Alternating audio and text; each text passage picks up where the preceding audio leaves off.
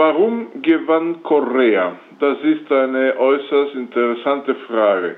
Es gibt mehrere Gründe, es ist nicht nur ein Grund. Vielleicht kann man also von der ähm, politischen Seite aussehen, dass äh, Korea und die Regierung der bürgerlichen Revolution, äh, direkt auf Deutsch übersetzt vom Spanischen, dass jetzt nach sechs Jahren Amtszeit die Erfolge einfach zu sehen sind, zu spüren und die sind kein Diskurs mehr. Also was man in diesen sechs Jahren in Ecuador geschaffen hat, ist wirklich also historisch, weil sowas äh, in unserer ganzen republikanischen Geschichte, das heißt zwei mehr als 200 Jahre, niemals erreicht wurde. Besonders äh, in, der, in der Schaffung von einer neuen Infrastruktur im Lande, von den sehr großen Investitionen in Bildungswesen, in Gesundheitswesen, in der Beschaffung von neuen Arbeitsplätzen, in eine absolut souveräne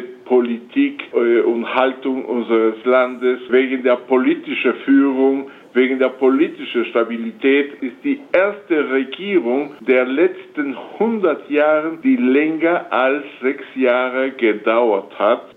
Äh, ich werde hier die sieben Wahlsiege, die unsere Regierung gehabt hat in den letzten sechs Jahren, erzählen. Erstmal die Präsidentschaftswahl 2006 gewann Korea mit 57 Prozent. Dann kam ein Volksbegehren über die Einsetzung einer verfassungsgebenden Versammlung. In 2008, das gewann man mit 81 Prozent. Dann kam die Wahl der verfassungsgebenden Versammlung Ecuadors in 2008 auch, gewann man mit 69 65 Prozent. Dann kam ein Referendum über die Verfassung, 64 Prozent Stimmenanzahl hat man dafür gehabt. Dann kam die neue Präsidentschaftswahl 2009. Korea gewann mit 52 Prozent. Und erst jetzt gab es einen Volksbegehren mit Volksentscheid für eine Änderung der Verfassung im Jahre 2011. Und das gewann man mit 53 Prozent. Und zuletzt jetzt im Februar die zweite Präsidentschaftswahl äh, mit 57 Prozent. Das heißt, unsere Regierung äh, und Korea hat siebenmal hintereinander Wahlen gewonnen. Das Gefühl und die Tatsache, dass das Volk jetzt an die Macht teilhat, der zu sozialer Zusammenhalt, das jetzt entstanden ist innerhalb Ecuadors, die staatsbürgerliche Teilhabe an der Politik und die, das Umsetzen des zwei Regierungspläne, einmal von 2007 bis 2010 und dann 2010 bis 2013. Das heißt, es ist eine geordnete politische, wirtschaftliche Führung da, die ganz genau gezeigt hat, was gemacht werden sollte, warum es gemacht werden sollte und die Erfolge, wie gesagt, sind einfach äh, da und jeder Mann, äh, jede Frau in Ecuador das jetzt nicht nur beobachten kann, sondern äh, selbst spüren kann. Welche Punkte hat äh, Rafael Correa vor, in der geplanten äh, zukünftigen Verfassungsveränderung ähm, zu bewegen?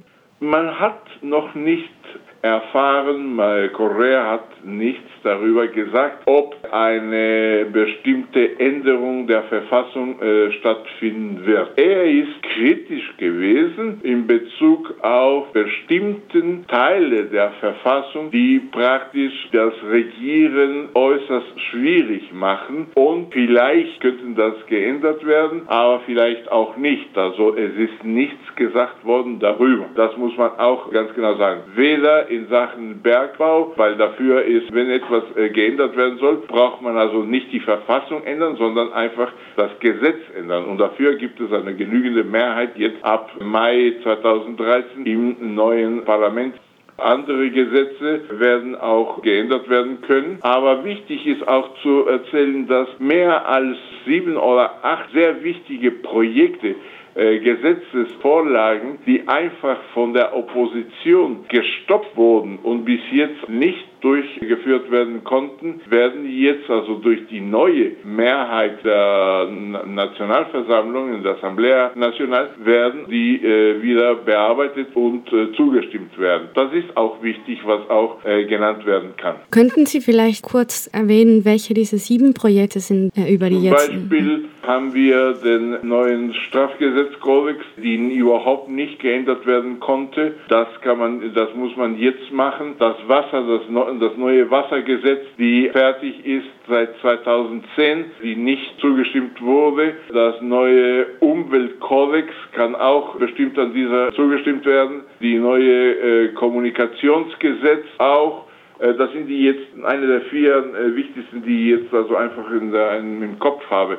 Ich glaube, äh, es kommt auch eine andere äh, Kontrollgesetz für, für Kapitalwesen und zwei anderen. Also äh, ganz genau weiß ich jetzt nicht mehr. Der zweite Platz sozusagen oder der am nahestehende Gegner von Correa in den Wahlen war ja Guillermo Lasso von, von der Partei Creo, also CREO. Der gilt ja als neoliberal und ist ja ein Bankier. Ähm, warum denken Sie, dass es dazu kam, dass er 18 Prozent der Wahlen bekommen hat? Es gab ja auch andere, andere Optionen, zum Beispiel Herr Acosta, der auch eine linke Fraktion vertreten hat. Und der kam ja mit Abstand nicht zu diesem Ergebnis, was Guillermo Lasso geschafft hat. Also warum ist das so ähm, in Bezug auf äh, Guillermo Lasso als eine mögliche Oppositionskraft? Tatsächlich bekam er 20 Prozent oder 21 Prozent, ich bin äh, jetzt nicht ganz sicher. Das, das ist, was er bekommen hat. Warum? Lasso äh, vertritt die Opposition der rechten Bewegungen, Parteien und Leute, die eben also zurück zu der alten neoliberale Epoche, also das Land zurückbringen wollen. Das sind immer noch, also er hat geschafft, das immer noch 20 Prozent also der Stimmen für sich zu bekommen. Äh, das zeigt, das ist halt da eine Opposition. Für uns, glaube ich, ist es sehr wichtig, dass eine Opposition, eine ideologische, fundierte Opposition dasteht. Für ein Land, die eben demokratisch wählt und demokratisch regiert wird, eine Opposition ist immer äh, notwendig. Ob diese klein oder groß ist, es hängt also dann von den Gunsten der Wählerschaft. Und in dieser Beziehung, die Wähler haben also äh, 20 Prozent der Stimmen an Herrn äh, Lasso gegeben. Und äh, das wird eine Minderheit sein innerhalb des Parlaments, aber immerhin ist eine Opposition. Schlimmer gehen also andere Gruppierungen, die praktisch zur totalen Unbedeutung gestraft wurden von der Wählerschaft, wie zum Beispiel diese extrem linke Opposition, die ein, Zusammen, ein Zusammenhalt also von zwei Bewegungen war. Einmal eine extrem links-maoistische Partei und die Bewegung der Indianer, die Pachakutik Konaye, die jetzt einfach äh, weniger Stimmen erhalten haben als die Leute, die für sie sich eingeschrieben haben, um damit sie zur Wahl gehen konnten. Das ist ein totaler Eklat. Dann gibt es auch andere hm, Parteien, die in der, in der politischen Arena in den letzten 20 Jahren gewesen sind, sogar äh, fähig waren, die äh, Regierungen zu bilden. Die sind auch praktisch nicht mehr existent. Das alles, glaube ich, zeigt, dass die Wählerschaft, dass die Bevölkerung eben bemerkt hat, äh, welch ein Unterschied ist zwischen einem fundierten Diskurs zu einer Änderung der Lage in Ecuador und die Ergebnisse, die tatsächlich erzielt wurden.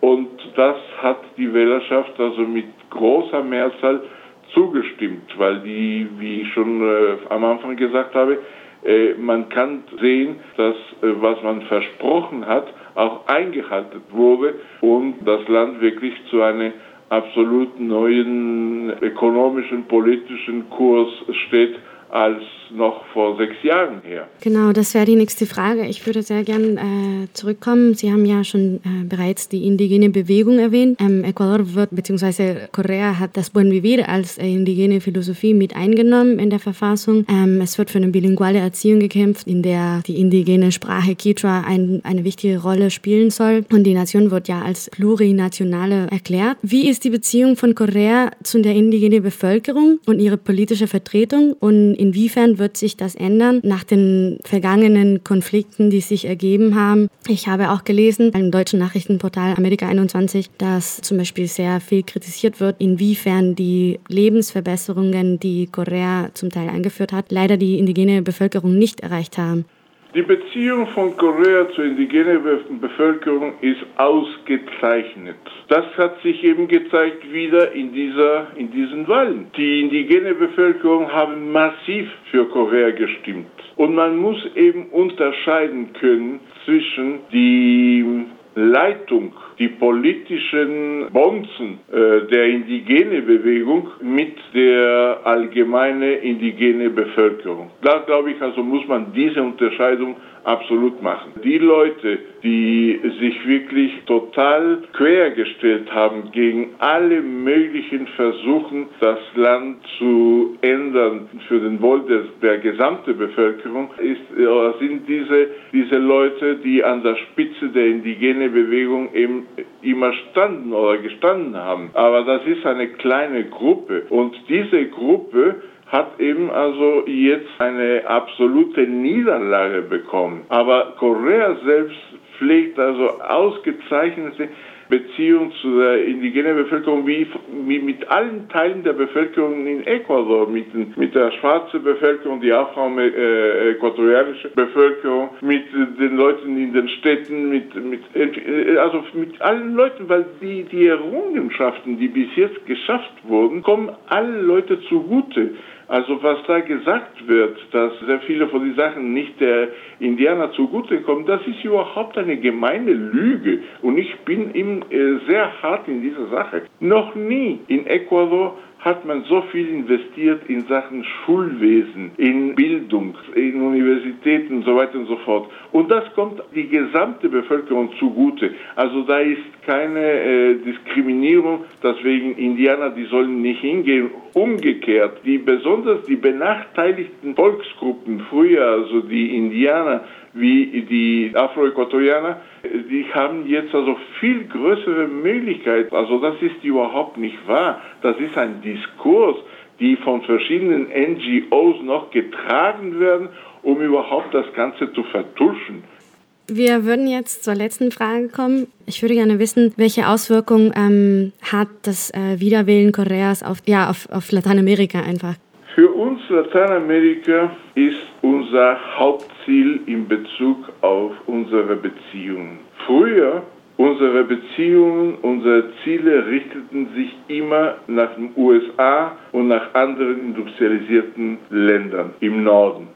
Die Integration Lateinamerikas ist für uns ein Hauptziel. Und in dieser Hinsicht, die Wiederwahl von Koreas garantiert, dass Lateinamerika doch weiter an, in dieser Richtung arbeiten wird, weil die Mehrheit der Regierung Lateinamerikas sind überzeugt über die Notwendigkeit einer Integration. Also, da ist in noch vier Jahren weiter von einer Regierung, die wirklich sich sehr stark in dieser Richtung einsetzen wird. Das bedeutet der Wahl, der Wiederwahl Koreas für Lateinamerika.